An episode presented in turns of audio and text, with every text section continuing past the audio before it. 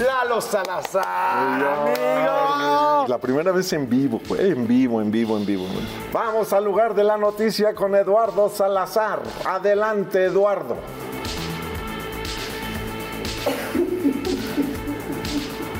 Adelante, Eduardo. No dije nada hasta que dije, ¡ta madre, cabrón! Y es lo único que soy yo. Lo único que soy yo, güey. Que yo nunca pienso en que me va a pasar algo. Pero en esos momentos claves dices, ay, cabrón, y si ya no regreso, cabrón, y si ya es la última vez que la veo, apunta hacia nosotros, hacia el Hotel Palestina, hacia nosotros, y dispara, güey. Entonces él decía, no, no me graben, no me graben, no quiero que me vean mis hijos, güey. Así, güey. Entonces, pero lo más, pero logré ser corresponsal de guerra, Jordi. Y eso, eso no tiene precio, porque era mi sueño.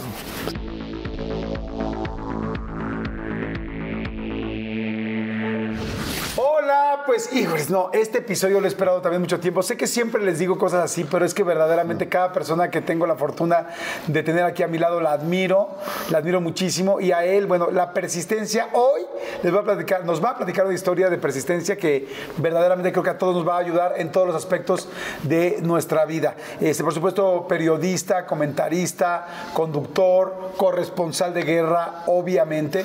Y fíjense nada más, el primer reportero, el primer reportero en la televisión mexicana en transmitir una guerra en vivo. Lalo Salazar, amigo. Simpático, tipazo, no, divertido. no, no, no, no, ¿Cómo no nos conocimos antes? Porque nos hubiéramos, nos hubiéramos reventado bien cañón, Oye, ¿eh? no, pero qué honor estar aquí contigo. Y cuando le dije a mi mujer y a mis hijos que venía contigo, mi hijita Ana me dijo, más vale que vayas, papá, no seas pendejo. ¿Sí te dijo? Sí, no, tal cual. no, pues salud por ella. Juanita, Salud. no, sí me dijo, más vale que vayas, no seas pendejo. Wow, qué buena onda. No, no, y aparte emocionado, Jordi, porque pues eres un tipazo, ¿no? Y, y, pues este, si mi hija me dijo eso, es- quiere decir que esto está cañón. Dicho, neta, esto está cañón. No, de verdad, este, por- por un chorro de gente te ve y te, y te escribe y te dice cosas y increíble, ¿no? Y pues yo emocionado, mira, hasta nervioso estoy. No, que- no, entrale, entrale, que tenemos tres botellas, o sea que te puedes relajarte. tenemos tres botellas. Oye, pues Oye, no, pero mil todos. gracias, ¿eh? de verdad, mil gracias. Qué, qué honor, cabrón. No, gracias, gracias. Honor para mí, imagínate nada más todo lo que has hecho, esas eh, transmisiones de guerra y además ahora que ahorita van a escuchar la historia de Lalo, todo cómo- lo difícil de llegar, qué es estar en una guerra, cómo es vivir esto, cómo es que muera tu compañero Sí. que te está apoyando para que te quedes ahí.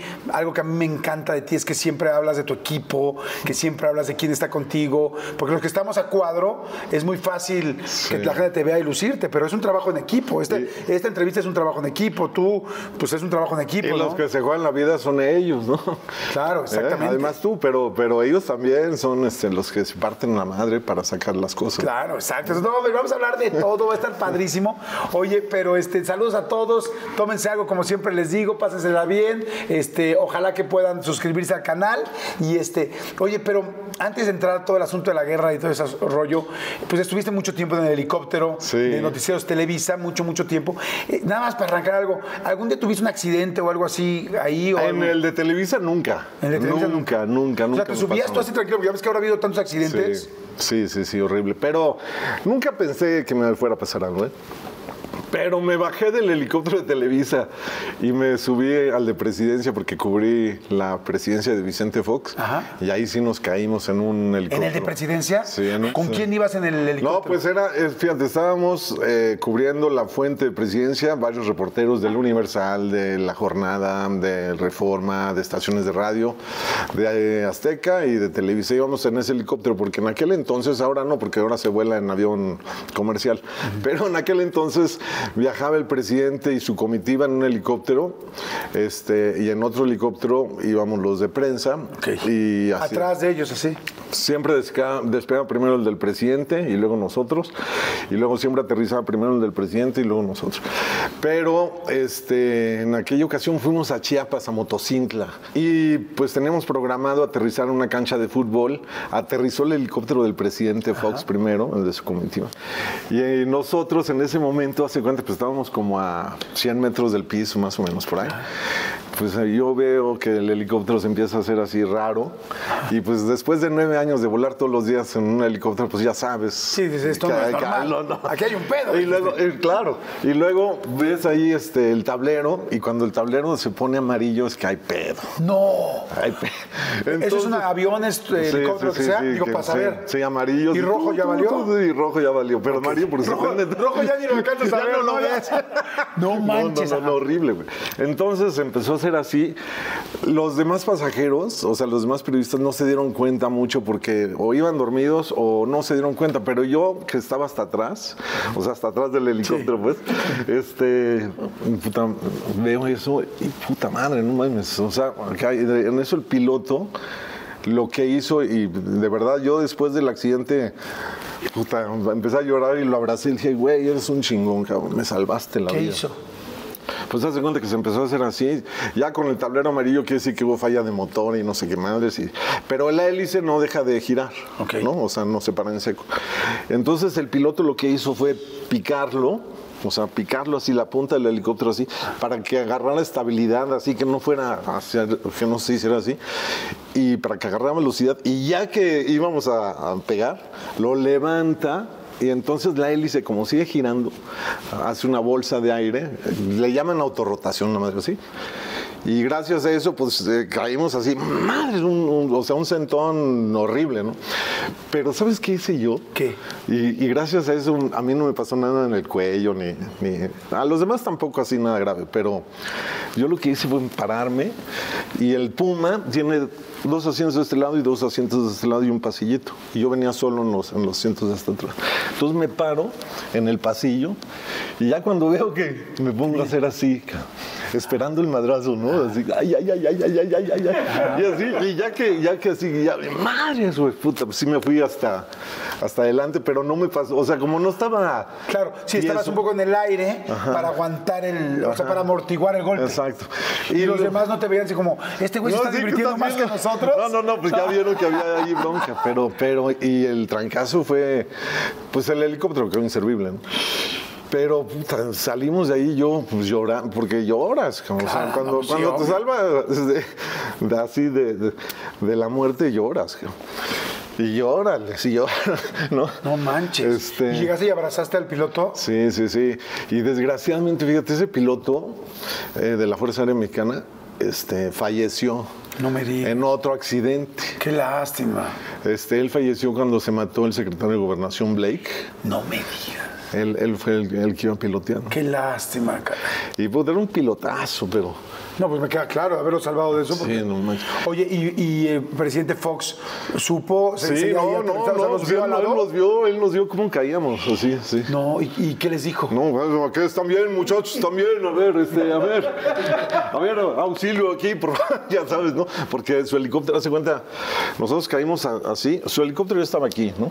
Nosotros veníamos así, madre, cabrón. Y pues como a 100 metros de su helicóptero. O sea que pudo haber sido algo horrible, ¿no? Pero el Qué bueno que no se pasó dio. nada. Oye, pues salud por eso. Sí, no No, no, manches. échate un drink, no manches. O sea, ¿Eh? Pero sí, vaya, y bueno, ya luego hicimos el recorrido. ¿Eres de los que no vas y no tomas? o No, no, no, no, no. digo, no, vas no. a ver si me vas a fichar toda no, es la que, entrevista. No, es que no puedo hablar y tomar al mismo tiempo. No, pues chúpale, te doy chance. que tú cuando estabas chavito llegabas a tu casa y te ponías a leer todo el periódico de tu papá. Sí, me encantaba. ¿Pero cuántos años o qué? Pues no, no tan chavito, la neta no tan chavito, pero sí, digamos que de los 12, 13 años, pues en primaria y los primeros años de secundaria. ¿Todo el periódico? Pues no todo el periódico, pero sí, este, primero los deportes, ¿no?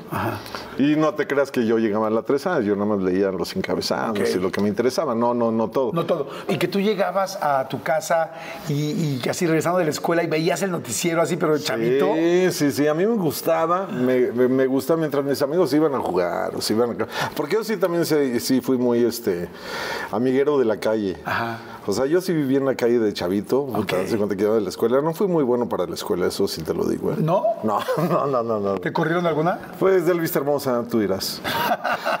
¿Te corrieron Tú de dirás. Hermosa? Del Vista Hermosa me corrieron. En el Vista Hermosa me decían el burro, fíjate. No manches. Y, ¿Pero puta, ¿Por burro, por burro? Porque O, o- o hay algo más que Ah, sabemos. No por tonto.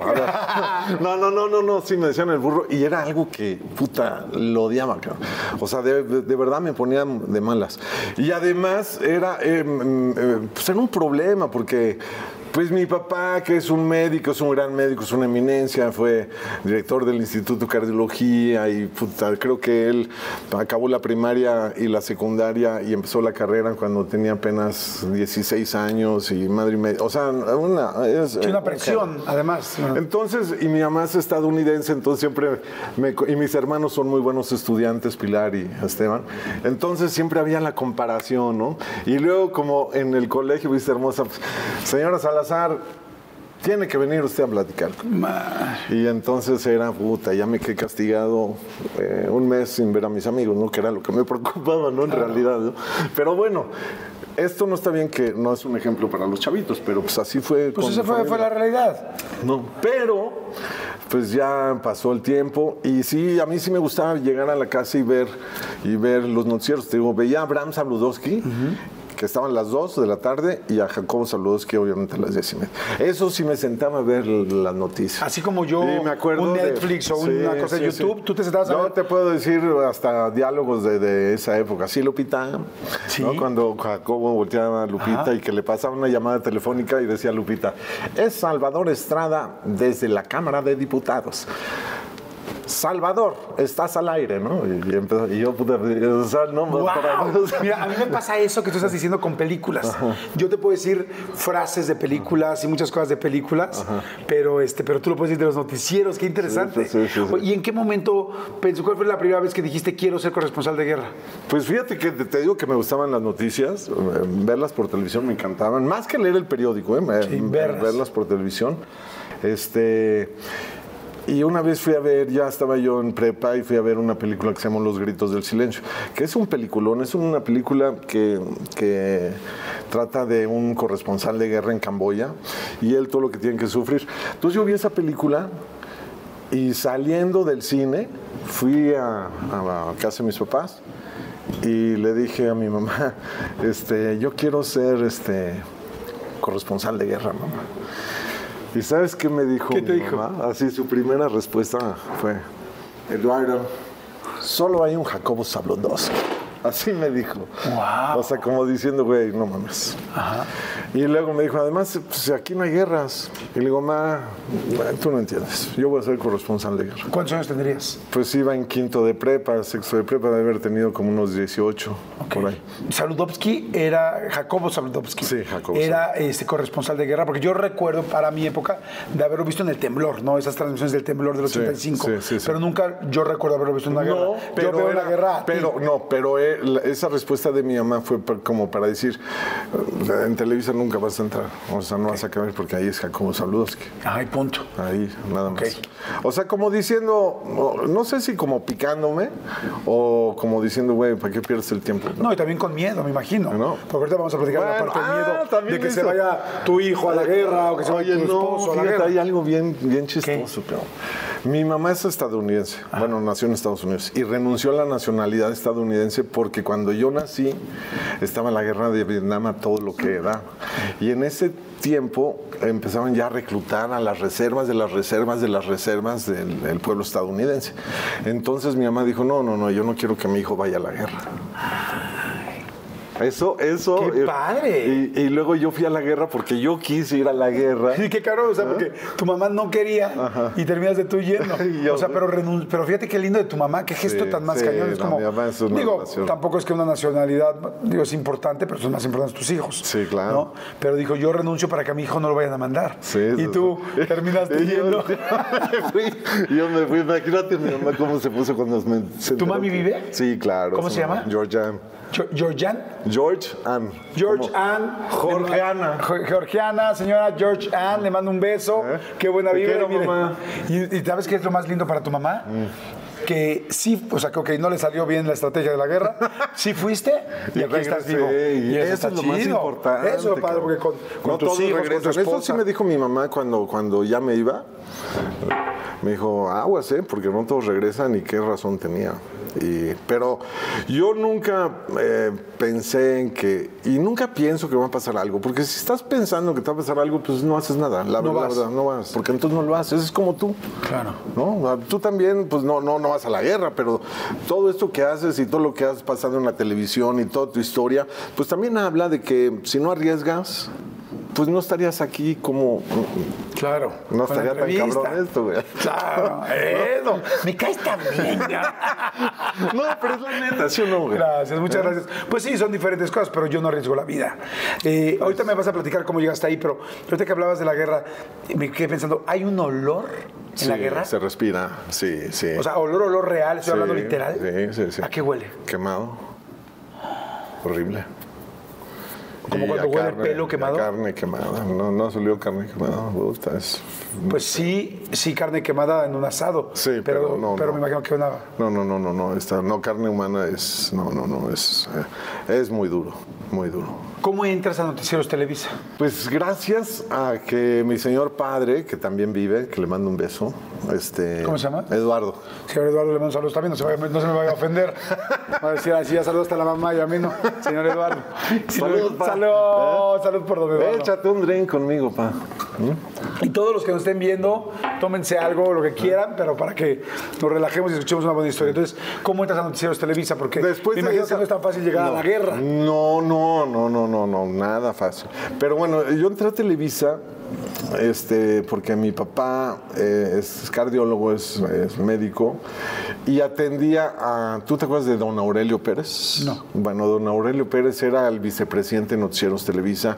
Te estoy hablando de 1987. Ok. Entonces, el 15 de enero del 87, yo ya había entrado a la universidad, estaba en el primer semestre ahí en la UNUM.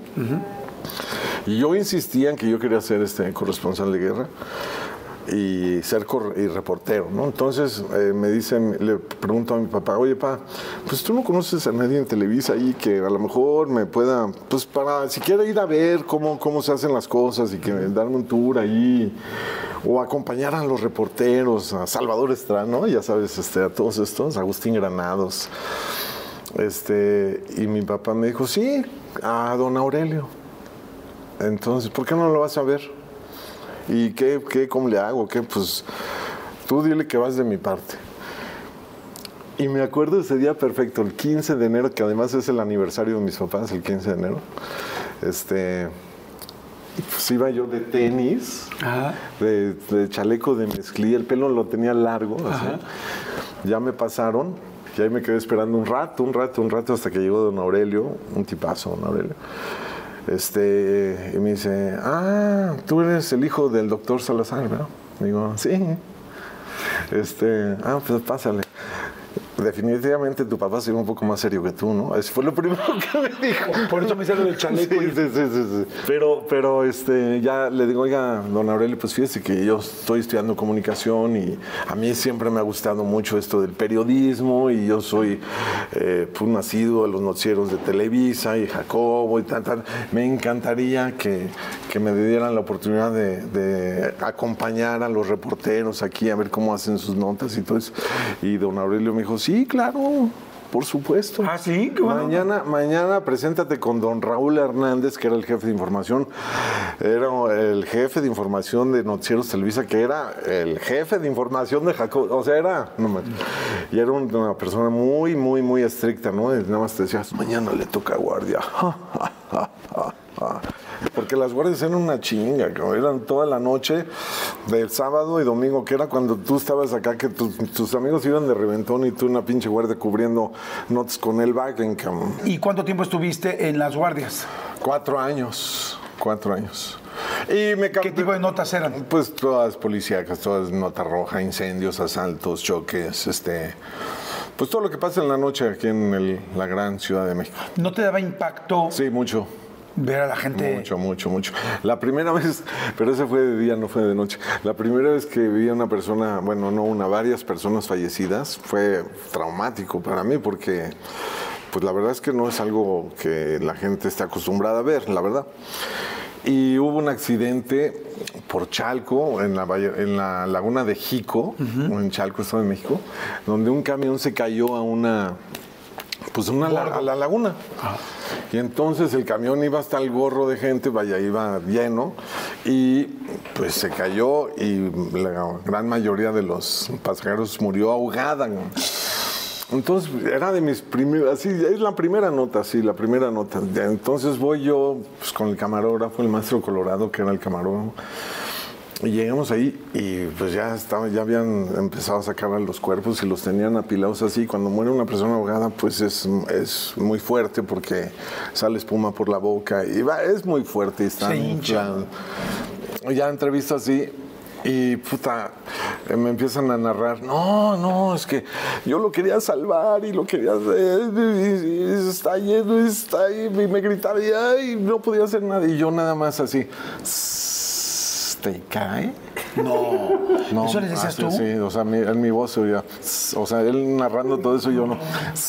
Te cae, no mames, qué cabrón.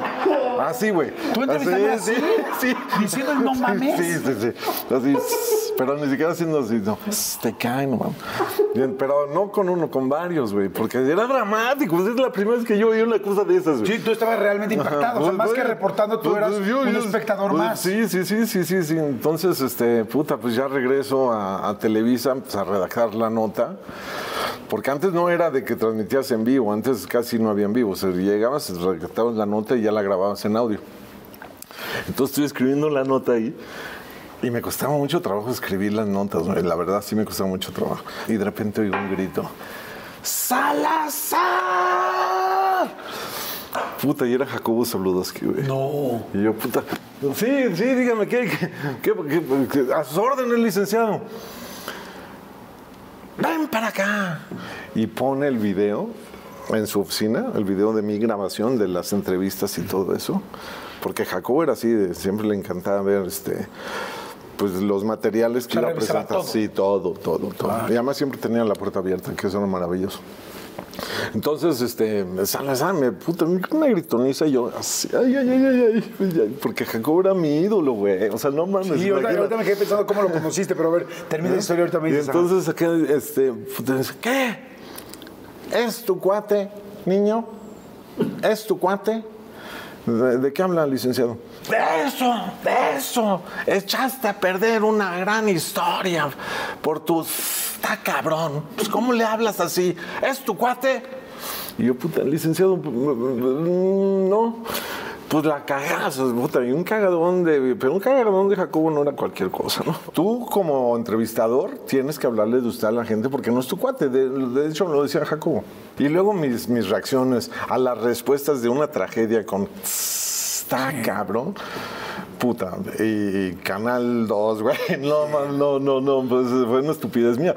Pero Lo, lo que se me ocurre decir para mí de lo que hiciste fue. Está cabrón. O sea, sí, estaba cabrón. Oye, ¿cómo regañabas a Ludovsky? ¿Con groserías? No. Eh, eh, ¿Ah, no. Eh, Cuando, bueno, cuando la cagas como la cagué yo, sí. sí. Vamos a hacer un salud para el refil. Hagan refil, por favor, ustedes y regresamos para seguir platicando. Porque quiero que me platiques de, de ya llegar a la guerra, de cómo es, de qué pasa, todo lo que pasa adentro. Sí, claro. Ay, mi Jordi, te quiero, hermano. Guau. Oye, amigo, bueno, ¿y entonces en qué momento es tu primer intento para ir a la guerra? Porque sé que no necesariamente el primero funcionó. No, no, no, no. El primero fue, estuvo de. Terrible. De la chingada. Bueno, no, el, el- el- el segundo fue el más, el más terrible. ¿Cuál fue el primero? El, de- primero fue cuando, el- cuando- el 90, ¿no? El 90, que fue la guerra del Golfo. ¿Te acuerdas que fue cuando Saddam Hussein invadió Kuwait y entonces Estados Unidos respondió para defender a, a Kuwait y expulsar a los iraquíes de, de, de Kuwait? Y entonces yo estaba bien en la guardia, en la guardia esa que te digo de, de la noche. Llegué y era viernes. Y entonces pues, mi guardia empezaba a las 8 de la noche y terminaba a las 8 de la mañana. Entonces, este, pues viendo ahí el noticiero de Jacobo en, la oficina ahí de, de, de Raúl Hernández, así. Y de repente sale Jacobo, Saddam Hussein acaba de invadir Irak. Y puta, y empiezan las imágenes y todo lo que se, se logró ver en aquel entonces. Y yo dije, esta es mi oportunidad de ser corresponsal de guerra. Porque dije, hay guerra, puta. Vamos, yo quiero es ir a la ahora. guerra. Yo Es lo que estaba buscando. ¿Llevabas cuánto tiempo ya trabajando en Televisa o bueno, noticieros? Pues yo entré en el, en el 87, esto fue en el 90, tres años. Tres años. Ajá. Seguía muy pendejo, ¿eh? Todavía, ¿eh? la neta. La neta sí, seguía muy Estabas pendejo. chavo. Estaba chavo, pero además todavía, la verdad es que no, no tenía yo, este, Las tablas. Pues mm, nada. ¿No? Pero, bueno. gana, gana sí un chorro. Pero sí, ¿Y sí, entonces qué eso haces? sí. Entonces, puta, veo eso. Termina mi guardia y me voy a la. a- termina la guardia a las 8 de la mañana y me espero que den las 9 de la mañana y me voy a la embajada de Irak en México, que está ahí sobre reforma. Y sin que nadie me dijera nada, simplemente fui y dije, puta, es mi oportunidad. Toqué el timbre. Este, me abrieron ahí los, los, pues, los iraquíes, ahí, eh, vengo a ver al señor embajador. Sí, como no, ¿quién es usted? No, pues soy Eduardo Salazar, este, vengo de Televisa, es importante que me escuchen. Te lo juro. Así. Y entonces ya, ya me pasan con el señor embajador. Este, aparte entras a la embajada de esas casonas típicas de las lomas, ya sabes, de esas como de, pues llena eh, de, de esas. Como muy barrocas, Sí, muy- sí, sí, con las ventanas así, madre mía. Pero adentro hace cuenta que te trasladabas a un mundo, al mundo árabe, ¿no? Esas salas así típicas del mundo árabe, fotos de Saddam Hussein por todos lados acá. Yo, wow, así. Ya baja el embajador por la escalera, esas de caracol, ya sabes, de esas, ¿no? Ya baja y este, digo, señor embajador, su excelencia, ¿cómo está su excelencia? Pues fíjense que soy Eduardo Salazar, este, me manda a Televisa, porque sí sabe que Televisa es la cadena de televisión más importante de habla hispana que hay en el mundo. Y pues para Televisa es bien importante que toda esa audiencia se entere de viva voz qué es lo que está pasando en su país a raíz de este conflicto que se ve a todas luces que pues que hay que estar presentes porque Irak es una gran nación. Y entonces este, me dice el embajador, "Mm", así, pero se queda, "Mm". sí, sí, sí. ¿E- ¿Eso en español? Así en español. Mm, Este, tráigame un memorándum, un papel mm, de la empresa en donde diga usted que, que de las intenciones de la empresa para viajar a mi país. Porque eso se lo tengo que mandar al Ministerio de Información y, y ahí vemos. Digo, sí, ¿cómo no? Sí, ¿Cómo no, señor embajador? Sí, sí. Entonces me fui a mi casa y... Y ahí este... ¿Hiciste la carta tú? Sí, ¿Pero quién la firmaba tú? pues este, sí. ¿Pero con- con el nombre de quién? Jacobo, pero no lo digas fuerte. De Jacobo Sardovsky. Sí. Ay, pues nada más puse Jacobo. Oye, Pero es que si no, no me lo iban a dar. claro. Claro. Oye, pero entonces pones el nombre de Jacobo y le haces la firma. No, no, no, no, no hice la final, más puse Jacobo Swarovski. Y es una J así, mamona, ya sabes, acá. No hay una Z mamona ahí, así. No. Sí, sí, sí, sí. Pero no lo digas mucho porque. No, no, hombre, aquí. porque pero bueno, así fue, güey. Y la neta entonces, sí fue. sí, y te agradezco mucho que seas sincera, porque de eso se trata. No, es que eso me costó luego que me, que me castigaran, pero bueno, ya no ¿Y entonces lleva- los llevas a la embajada otra vez? Pues como a las dos semanas, este, pues me habla el embajador, güey. Yo estaba en el banco, yo ya estaba casado con, con Oana, Joanita. Con tu esposa. Sí. Este, y, y, puta, me hablan y estaba en el banco, güey. Pero me mandan acá, porque no había celulares. El acá. Y entonces, este, no, no, no, pues, el, que el gobierno de Saddam Hussein había autorizado a usted a viajar a Irak como corresponsal de Televisa. Puta, güey, en el banco, güey, no mames, me puse, ah, huevo, no mames, así. Entonces, me- me- no, no, no mames, no. Ah, porque cuando regresé y entregué la carta, pues entregué mi pasaporte y todo. Entonces, puta, voy a la embajada y me enseñan el pasaporte con el sello de Irak, güey, que era un sello de esos que te pegan así, ya sabes. ¿sí? Gigante, sí, de todo el tamaño del pasaporte. Y, y un águila acá, ya sabes, muy mamá. Así dije, puta, Irak, güey, puta, no mames, ya mi, mi sueño es ser corresponsal de guerra, güey, ya, ya la hice. Y regreso a Televisa para ir con Jacobo, güey. Y le toco la puerta así, ya ves que siempre tenían la puerta abierta, pero, pero le toqué la puerta así. ¿no? Este, y nada más me dice, Jacobo estaba así en su escritorio, güey, así en su escritorio acá, siempre viendo madre y media, Jacobo, y luego se volteaba acá. Él escribía en la máquina acá. En la Olivetti. Sí, ¿no? Pero yo estaba acá y con lápiz y el lápiz acá, ya sabes. Era un, era un maestro. Y entonces le toco, y me dice, pásale, niño. Y yo, puta, así, pues ya sabes, sudando así, no mames, ¿qué cree que, que ya tengo la visa para irme a Irak? Se quita los lentes y con la corbata, puta, limpias lentes así. Y yo nada más, puta, porque se paró así, yo nada más lo veía así como, así, me volteaba así, porque empezó a caminar por acá atrás, así, y me dice, y me dice, mira niño, mira, mira niño, deja de quitarme el tiempo y mejor ponte a trabajar. Porque esto que me estás pidiendo no es para personas como tú. Tú no tienes ni las ganas, ni la experiencia. Pues como que te falta mucho, ¿no? Y ya se paró, estaba aquí atrás de mí, se me, quitó la silla y, me llevó, me condujo de regreso a la puerta, güey. Y entonces, puta, pues yo la neta estaba bien cabrón. Me, puta, mega emputado, güey. Pero la neta, la neta, la neta, la neta, la neta tenía razón, güey. Porque, puta, yo en ese momento, güey, pues era, estaba bien pendejo, güey. Para acabarle de chingar, puta, como los cinco días, güey, hubo una inundación muy cabrona atrás de Televisa San Ángel. Me mandan un, este, un mensaje al radio y me dicen, este, señor Salazar, este, este, va usted en vivo con Jacobo Saludowski. Y luego en aquel entonces, si te acuerdas, las unidades, los controles remotos, pues venía un camionzote, güey, un Mercedes de esos, ¿te acuerdas de esos? Sí.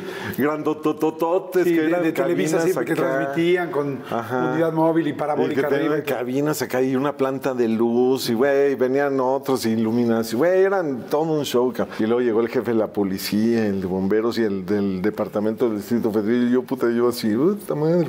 Y eso fue cinco días después de que yo me paré en su oficina para pedirle que me mandara a Irak, güey. Y entonces, puta, ya... Si te diste cuenta que sí estabas muy verde. No mames, güey, pues, escucha lo que te voy a decir, güey. Puta, no, no mames, estuvo cabrón porque, güey, o sea, faltaban ya minutos para entrar al aire, güey. Entonces ya sabes que te ponen el chícharo, güey, las luces, güey, puta, no así. Y, acá- y aparte empezó a llover otra vez, cabrón. Entonces, puta, me pasan un paraguas, güey. Y, puta, el pinche paraguas me lo movía tanto, güey, que escurrió un chingo de agua de, de- de cómo movía el paraguas, güey. Y luego piso en un lugar, un hoyo, y, y tenía mocasines. ¿Te acuerdas de los mocasines? Sí, claro, los que no tienen. Sí, sí.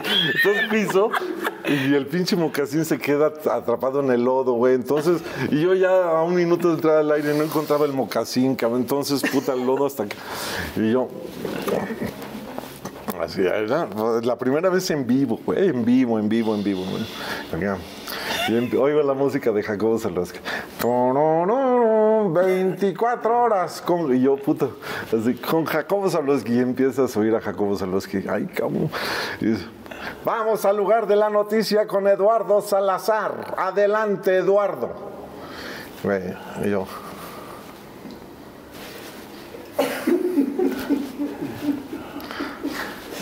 Adelante, Eduardo. Güey.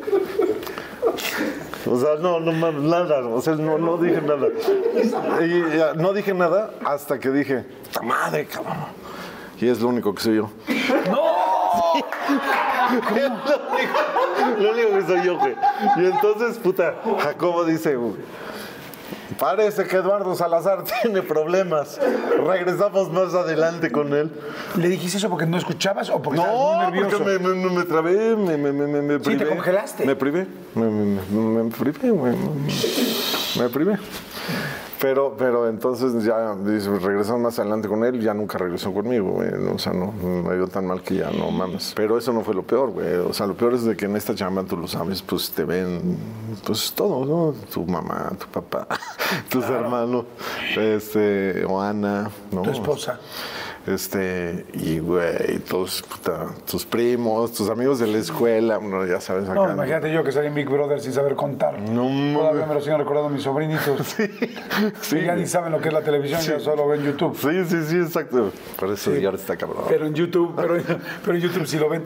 Oye, ¿y te sentiste bien? No, güey, pero no, te sientes de la chingada porque además tú sabes que sí sabías qué tenías que decir, pero, güey, me ganaron los nervios. Yo creo que es normal también. eso. Yo creo que eso ha sido parte también que, o sea, sí me, frustró mucho, pero al mismo tiempo yo creo que eso me ayudó muchísimo para, pues, ser yo, carajo. No, y para hacerte más fuerte y para saber que, porque digo, una cosa es, vean nada más todas las cosas que están pasando en medio antes de llegar a una guerra.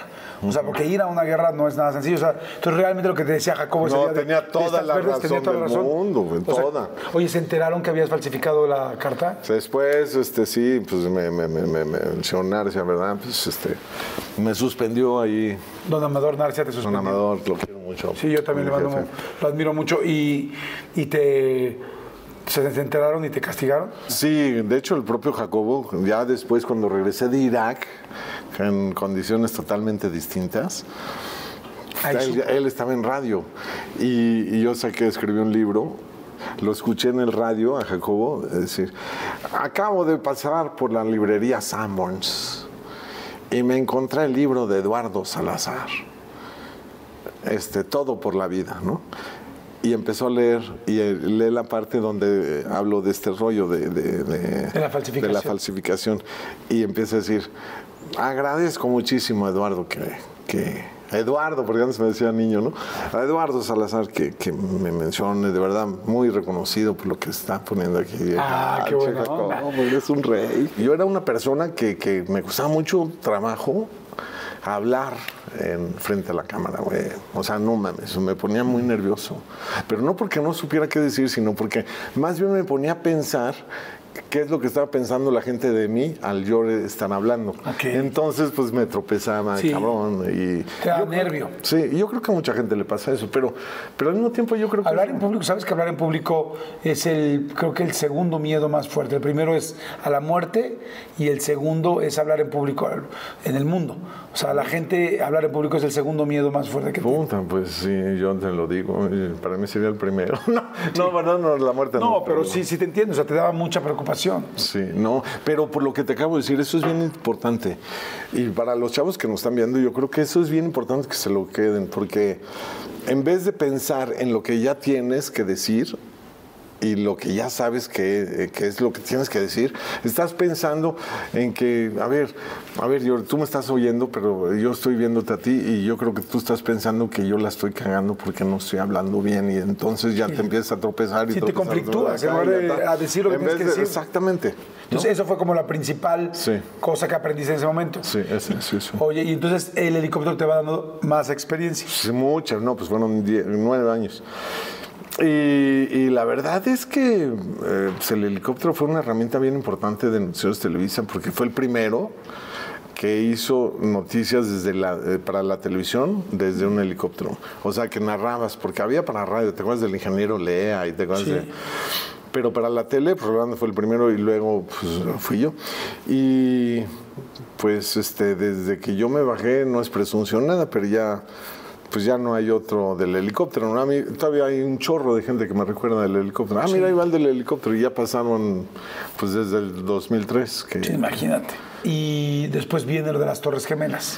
Lo de las Torres Gemelas fue eh, un eh, eh, parteaguas, porque efectivamente ese día, yo creo que para ti, para todos los que nos están viendo y que lo vivieron ese día, fue un momento que cambió al mundo, ¿no? En todos los sentidos, en el tema de... O sea, nunca habíamos visto algo tan cabrón como Sí, ese no, pedo. no, o sea, sí. ver cómo se derrumban las torres. Y cuando vimos eso, Televisa, Televisa pues transmitió todo eso en vivo, ¿no? En el noticiero y ya estábamos todos impactados, ¿no? Estaba Jorge Berry ahí en el, en el programa pues narrando todo con el, con el corresponsal que se llama Philip Klint. Y después de eso pues hubo una junta en donde participaron todos los eh, altos ejecutivos de la empresa relacionados con noticias y Bernardo Gómez, que es el vicepresidente de, digo, el vice- sí, de Noticieros Televisa y de Televisa, pues, de Grupo Televisa, y dijo, algo va a pasar en Irak. Así dijo, ¿eh? O sea, te estoy hablando que las Torres Gemelas fueron a las 8 de la mañana, tiempo en Nueva York. Este. eh, Para las 12 del día que estábamos reunidos aquí, tiempo la- de la Ciudad de México, Bernardo dijo: algo va a pasar en Irak. Algo, así dijo, ¿eh? Después de lo que dijo Bernardo, me salí de esa junta, o sea, terminó la junta y me fui directo a la embajada de Irak. Hice el mismo procedimiento, el mismo. ¿Y estaba el mismo embajador? No, ya era otro embajador. Ya era otro embajador, pero Pero igual bajó las escaleras. Sí, igual. El, el de la puerta sí era el mismo, güey. El de la puerta, el de la puerta sí era el mismo. Pero entonces ya llego en la puerta y este y le digo, señor embajador, y el mismo choro, haz de cuenta que Todo no, idéntico. no, no, no, no. Este, nada más que no, no, no, su país no estaba en guerra, pero algo podría pasar en su país, entonces el choro era pues que queríamos estar ahí este pues presentes en Irak para contar todo lo que está pasando a raíz de que todos los cambios que ha habido en el mundo y todo eso. Y entonces me dice, sí, como no, y lo mismo, me vuelve a pedir una pinche carta acá en la madre. Y este, pero pues ya, pues ya para ganar tiempo, puta, pues ya firmé ahí, y, y firmé, pero nomás en vez de Jacobo puse este Joaquín. Mm. Pero a Joaquín tampoco le dijiste. No, no, no. Para que fuera rápido. Para que fuera rápido acá la madre, me puso Joaquín. Y entonces igual, y ya me mandan, este, y güey, me la dan acá. Y no mames, ahí también, entonces le hablo a Leopoldo y le digo, Leopoldo, este, ya la tengo. Y me dice, puta, te vas, era jueves, te vas el lunes. Antes de viajar me dijo López Dóriga, me dijo, güey, el día que, que entre, que empiece la guerra, te quiero al aire en vivo, camón en vivo y desde ahí narrando lo que está pasando acá. Y le me digo, sí, Joaquín, ¿cómo no? Que la chingada. Ya llegamos allá, ya llegamos a Irak, ya la madre, una pinche corrupción de la chingada. Y en Irak no pasaba nada, güey. No, Había, había pura, este, pues no pasaba nada, la neta. no había guerra. No, nada, güey. No podía. Un régimen eh, totalitario que no te dejaba hacer absolutamente nada, un control, puta, todo el mundo adoraba a Saddam Hussein, puta, nada más te dejaban hacer lo que ellos querían, grabar puras cosas buenas de Irak, acá y la madre. Y un buen día, puta, ya habían pasado tres, tres semanas de estar ahí haciendo reportajes y todo esto. Y nos dice el chofer que nos lleva a todos lados allá en Irak, oye, ya empezó la guerra, pero en Afganistán, cabrón. Güey, no mames, este, ¿cómo que empezó la guerra? Yo estaba bien lejos de donde tenía que transmitir en vivo. Entonces, en Bagdad, yo estaba pues, en una ciudad al sur de- de- del país. Entonces, puta, pues nos vamos en chinga para, para llegar al centro de transmisión y poder estar a tiempo en el programa de Joaquín López Dóriga, bueno, de Noticieros Televisa. Y entonces empieza el programa de Joaquín y aquí, ahora sí lo voy a ilustrar. Aquí es la tele, la pantalla. Aquí está Joaquín López Dóriga en grande, ¿no? Y aquí puros cuadritos donde están todos los enviados especiales que usted conoce y conoce bien, ¿no? Entonces yo estaba, Eduardo Salazar, en Irak. Aquí estaba este, Alberto Peláez en, en Pakistán. Aquí está Ver con en Afganistán.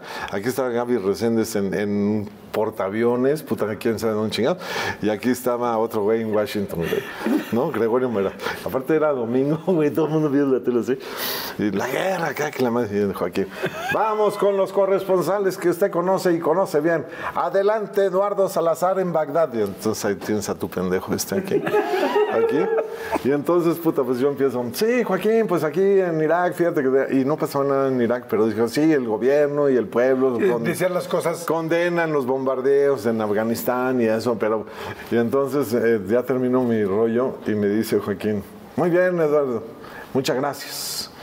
Entonces yo en ese momento dejé de escuchar en el Chícharo el programa de México.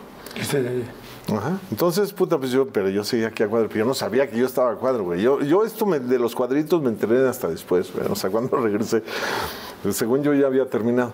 La pendejada fue que me quedé frente a la cámara, güey. Y yo ya no oía a Joaquín, ¿no?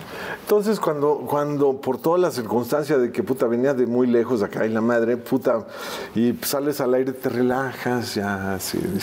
Pero me quedé frente a la cámara y el camarógrafo, este Pancho, me empezó a contar chistes ahí. Entonces, yo seguía cuadro, güey. Y, y yo aquí, aquí, güey, aquí, aquí cagándome de risa. Mientras estos güeyes están acá contando las desgracias de la guerra, güey. Y que las bombas, y que su madre, y que la chingada, y que el Pentágono, y que nada. Y yo acá, ¡ja! Tú, o sea, tú riéndote porque Yo- creíste que ya estabas fuera del aire. Riéndome Y de los ellos chistes. seguían. Sí, yo riéndome de los chistes del Pancho, güey. Sí, de tu camarógrafo. Ajá. Y ellos al mismo Y tiempo ellos estaban narrando, pero yo seguía, yo, yo seguía cuadro. Entonces el maldito productor de ese programa, puta, cuando me vio en esa condición, yo no sé por qué me dejó ahí, pero es hubiera lame- sacado. Jordi, es lamentable, güey. O sea, un, un cabrón enviado especial cagándose de risa cuando están matando gente, güey. O sea, Y tú te sientes terrible. no, no, todavía No, no, en ese momento todavía no. no termina ahí. ¿En qué momento te sientes terrible? No, ahí te va. Es que después de eso yo seguía sin oír eh, noticiero y Joaquín vuelve a decir, vamos a regresar con Eduardo Salazar. Pero yo ya no oía nada. Entonces cuando dice, adelante Eduardo, ¿sabes qué hago yo, güey? ¿Qué? O sea, ¿quién sabe por qué chingados? Cuando dice, pero al Q, güey, al Q, al Q, al Q. al momento, ¿qué? Que dice, adelante Eduardo, y yo nada más le hago. Así, güey, te lo juro. Y entonces Joaquín, todo eso lo vi después, ¿no? Joaquín, sabes cómo se pone acá. Ah, ¿sí? Ah, ¿sí? Empieza acá así. Acá, se pone así. Y este, adelante, Eduardo. Y entonces dice, no, pues no, no, no hay contacto con Eduardo, no sé qué pasó. Entonces vamos con Alberto Pérez, que estaba junto a mí en el otro cuadro, pero en, en Pakistán, güey. Puta, te lo juro, yo no sé qué pasó, que cuando dice, adelante Alberto, este pendejo de aquí, o sea, yo, me volteo y hago de tal forma que le hago así. Entonces se ve que le estoy haciendo así a Alberto Pérez, que le estoy haciendo así, güey. Güey, no mames. O sea, de pena ajena, un mundo mundial, cabrón. La peor No experiencia. mames, güey. O sea, no mames. Dices, yo no sabía nada, güey. Yo, puta. Claro. Pero termina el maldito programa este. Y teléfono. Y contesté yo, bueno.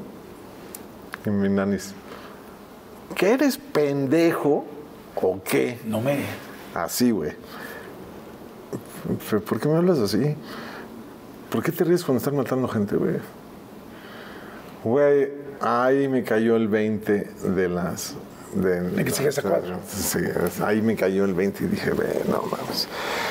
Bueno, pues hace cuenta que mi sueño de ser corresponsal de guerra ahí se fue a la mierda, cabrón. O sea, no mames. a la- Obviamente me regresaron a México, güey, vía Tomahawk, ya sabes, acá.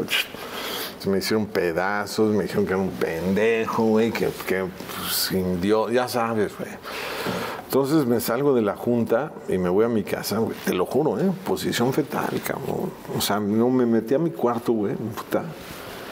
Y como así, güey. Y, y, puta, me senté en la chingada, cabrón. Y entonces, porque además todo el mundo me decía, güey, qué pendejo eres, güey. No, O sea, no mames, es horrible eso, güey.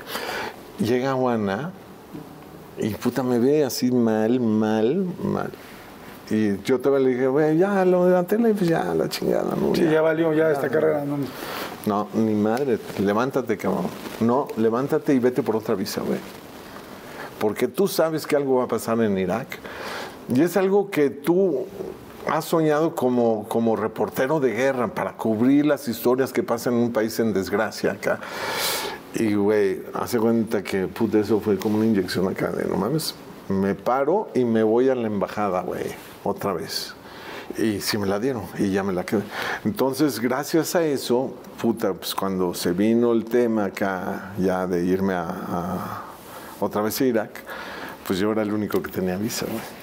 Tú te habías preparado, ¿no? Ya lo platicamos, ¿no? Como entraste todas las noches en vela de la guardia, la nota policíaca, el aprender a pararte enfrente de un micrófono, el aprender a hablar, eh, pues las situaciones que a todos nos han pasado. Hace rato en el corte te, platicaba mi primer día en Televisa que fue terrible, me pusieron la peor regañiza, que literal lloré en la regañiza. Pero la constancia es lo que hace que alguien cuando realmente alguien tiene vocación para algo, siga. Después te pasó el asunto de llegar y que no estaba, no había este, guerra o todavía no sucedía nada, o este asunto de, pues de la risa que no fue a propósito, ¿no? que no era a propósito tuyo, o este, pero fíjate cómo cada una de estas cosas te fueron creciendo, te fueron enseñando. Y lo que te había dicho en ese principio, como tú bien lo dijiste, Jacobo, era real, era... Claro. te o sea, es- te falta, para ser un, un periodista en vivo, tal, se necesita mucha experiencia. Claro. Ahora imagínate, llévate eso a la guerra. Entonces, de alguna manera, si tú te fijas, Jacobo tú- tenía toda la razón del mundo. pero lo que está chingoncísimo es que tú en realidad te ibas preparando. Te ibas preparando con golpes muy fuertes, con el golpe de me equivoqué al aire o me congelé al aire y no pude hablar. A todo el mundo nos puede pasar eso. El asunto es que tú realmente ibas haciendo experiencia y luego los nueve años en el helicóptero y las notas. Entonces te vas preparando, preparando, preparando, preparando. Y no es una casualidad que hayas sido tú el primer periodista en transmitir una guerra en vivo en la televisión mexicana de la historia. Sí. Pero fíjate cómo hubo Sí. un camino, un camino que tuvo que tener aprendizaje y que por el otro lado tuvo un aguante tuyo emocional importante, que afortunadamente con una gran mujer al lado tuyo, con una buena familia, pero, pero aquí lo que a mí me importaba mucho de poder platicar contigo es la madera de la que tú estás hecho, porque mucha gente en un error así causado personalmente o, o- o circunstancialmente, como fue de la cámara, hubiera hecho adiós. Pero tú sabías que querías eso desde que tenías 16 años. Y leías el periódico y leías y veías todo eso. Y leías, nadie, yo no tengo ningún amigo que llegara a ver las noticias. Me explico, pero eso era porque tú tienes una vocación. Entonces pasa esto, vas aprendiendo y entonces llega este momento que durante 30 años esperaste. Y es, ok, ya te dieron la visa y tú sabías que ahora sí iba a haber conflicto. Y tu mujer también. Entonces, antes de llegar a, la- a esta guerra en Bagdad, quiero que me digas qué te dice tu mujer esta vez que si te vas, que, por- que te apoyó y te fue la que te empujó A también. mí, esta ¿sabes qué me dijo? ¿Pero qué te dijo? ¿Qué me dijo Ana? Ana es una persona maravillosa y es una persona dura, que agradezco que sea así porque, porque está hecha con un carácter y está forjada con una forma de ser, pues que saca adelante siempre a ella, obviamente, y a todos, a todos los que la rodean. Ella Claro. ayuda muchísimo a las personas. Cuando Ana ya vio que sí me iba, este, siempre eh, impulsándome, siempre atrás de mí, eh, eh, apoyándome, porque siempre está, no es atrás, es adelante y, y al lado, pero, pero atrás de mí quiero decir, este, Sí. empujando, ¿no? Ajá. Este, y, pero ya con miedo. Y esa noche, me acuerdo de esa noche que yo me iba en la mañanita, así, pues yo no dormí nada, nada, nada, nada. Ya, sí, ya, yo ya tenía miedo. Porque sí se hablaba de que sí había armas químicas, sí se hablaba de que, de que pues que iba a haber una masacre ahí que, y que Saddam Hussein las iba a emplear incluso hasta con su mismo pueblo y pues que sí iba a ser una cosa terrible, ¿no? Y aparte era la primera guerra del milenio, o sea, o sea, pues ya las tecnologías habían avanzado muchísimo ahí, todo esto, armamentista me refiero. En- Me acuerdo que cuando me llevó al, íbamos en el viaducto, Ajá. ¿no? este, ella iba manejando y puta, no hablamos nada en el camino, nada, no, no, no, no, no, no, no. Lo tengo tan presente, o sea, ni ella dijo nada, ni yo dije nada. Llegábamos al viaducto, al aeropuerto, ya sabes, Boulevard, aeropuerto, llegamos ahí a la, a las llegadas, a las salidas este, eh, internacional, ya sabes ahí, no habíamos nada, nada, nada. Pero por dentro estaba muerto de muerto de miedo. miedo, claro. Ahí ya llegaron mis compañeros, ahí conocí a Alejandro Valerio. Jorge Pliego es mi amigo de toda la vida, en paz descanse. Este, y Alejandro Valerio lo conocí allí. Alejandro Valerio era el asistente de Jorge y era el editor, según esto. Pero resulta que Alejandro, güey, tiene una historia bien, bien peculiar. Alejandro este, llegó a Televisa porque su papá lavaba, este, trabajaba en la tintorería de Televisa, de los trajes de los artistas. eh, y estaba en el sindicato y todo esto, entonces por eso entró a Televisa y consiguió la chamba y todo. Luego, pues, eh, por del destino, lo mandan al departamento de electricidad. Y luego lo mandan, el sindicato lo manda al departamento de noticieros de camarógrafos, camarógrafos de noticieros. Y a los cinco días le dicen, güey, te vas a la guerra. No. ¿No? O Entonces, acababa de llegar a aprender. yo no sabía que había, tenía esa historia. Entonces en el aeropuerto ya me despido de Ana, Ana, te amo, puta, sí, puta, pues ya sabes, pero no va a pasar nada. Ya sabes que vas eh, eh, emocionado, emocionado, pero vas con miedo, ¿no? Sí, De que- emocionado por cumplir tu sueño, pero con miedo de lo que está pasando allá y de todo. Ajá, y pues de alguna manera, yo te dije al principio que no, me- que yo nunca pienso en que me va a pasar algo. Pero en esos momentos claves dices, ay, cabrón, y si ya no regreso, cabrón, y si ya no tienes que la veo, horrible, la verdad es que horrible. Mis hijos bien chiquitos, Iñaki ¿Cuánto tenía cuatro y Joana tenía seis ¿Dónde los despides? en, en la casa. En la ¿Qué- casa. qué les dijiste? Voy a tra- voy trabajar. Sí, me voy a, me voy a, me voy a ausentar unos, unos meses porque voy a hacer un trabajo importante. Puta, me abrazo a Ana y sí, un abrazo así, me acuerdo, un, puta, un beso. Un beso, ni siquiera beso así. Si no apasionado, sino no, más no, bien... de- así no, güey, así, así, y ya me voy, rápido, rápido. Sí, con ganas de no, despedir- de no hacer como que si fuera la última despedida. sino- Así, y Ah, entonces, ya nos con- con- y ahí conozco a Alejandro y bueno, Jorge es mi amigo de toda la vida. Pero ahí me doy cuenta que, que- que Alejandro pues, no tenía ningún tipo de experiencia en, en este tipo de cosas y tampoco sabía editar, cabrón. Y aprendió rapidísimo. ¿Ah, sí? Pero Alejandro se convirtió en una persona bien importante, güey. O sea, fundamental. Gracias a Dios fue Alejandro.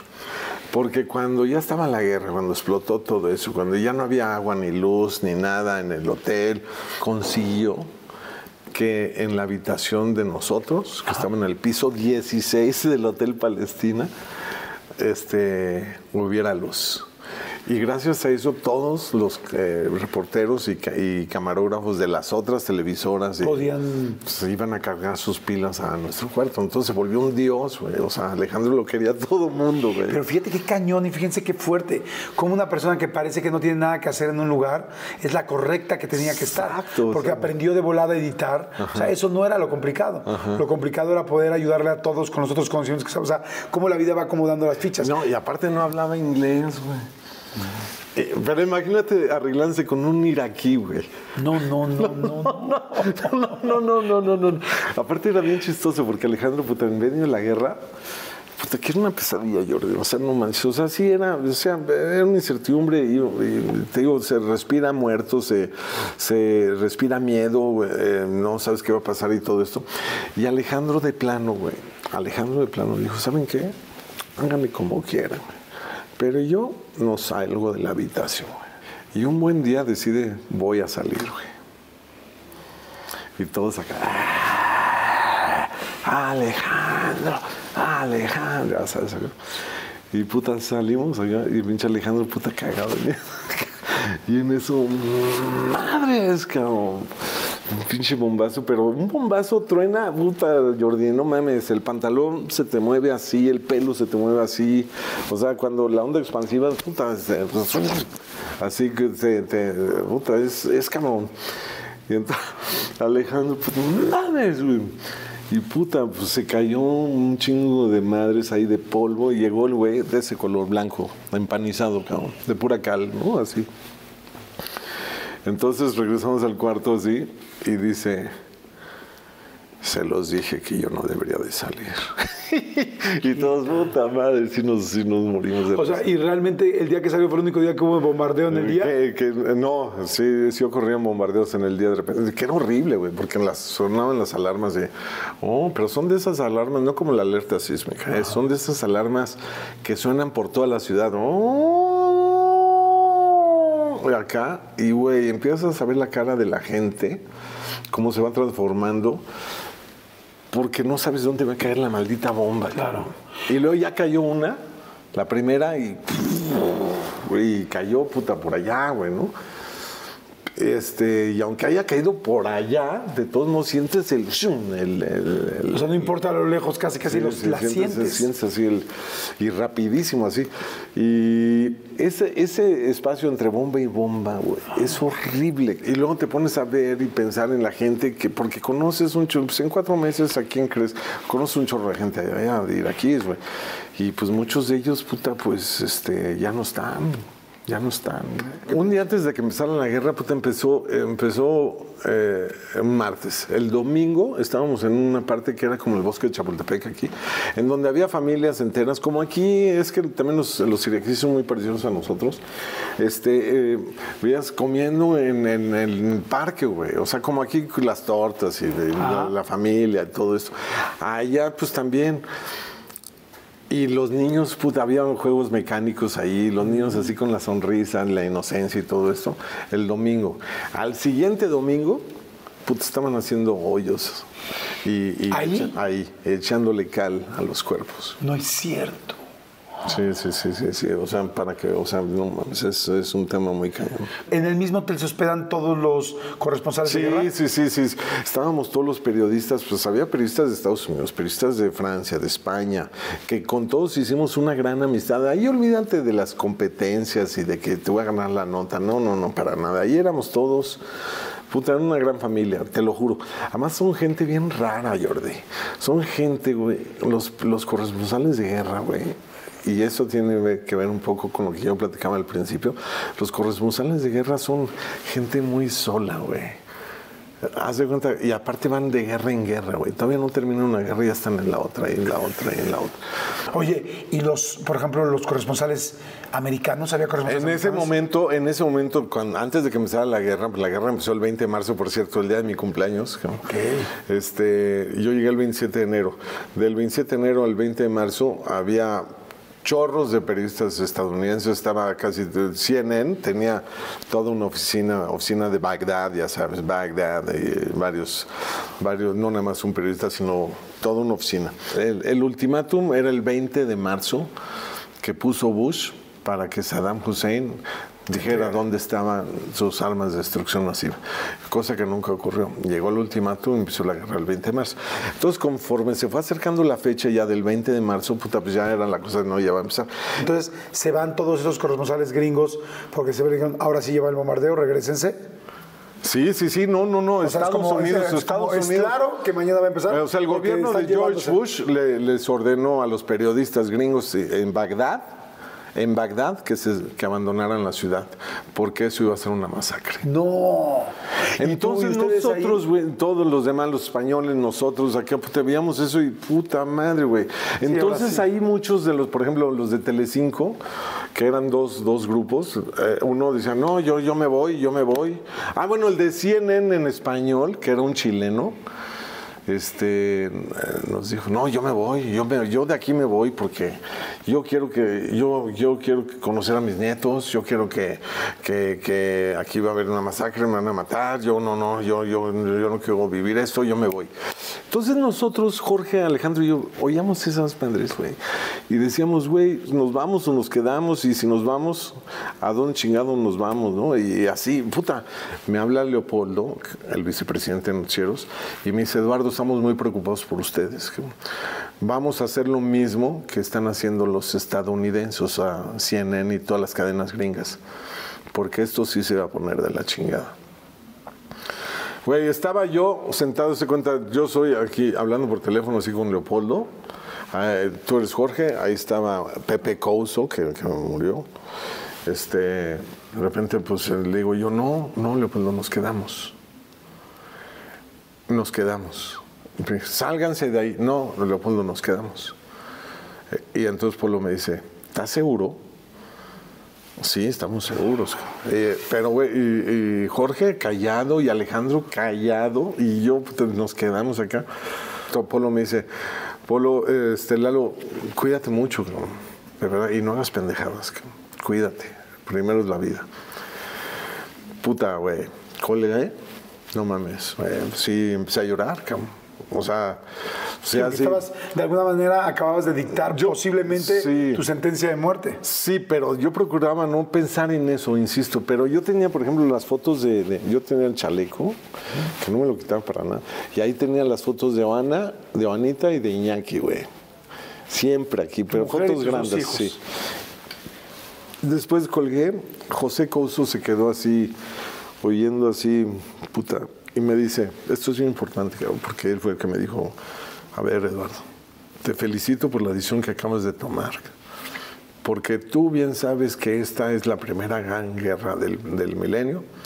Esta es la primera guerra este, que, que vamos a tener la oportunidad de cubrir así en forma.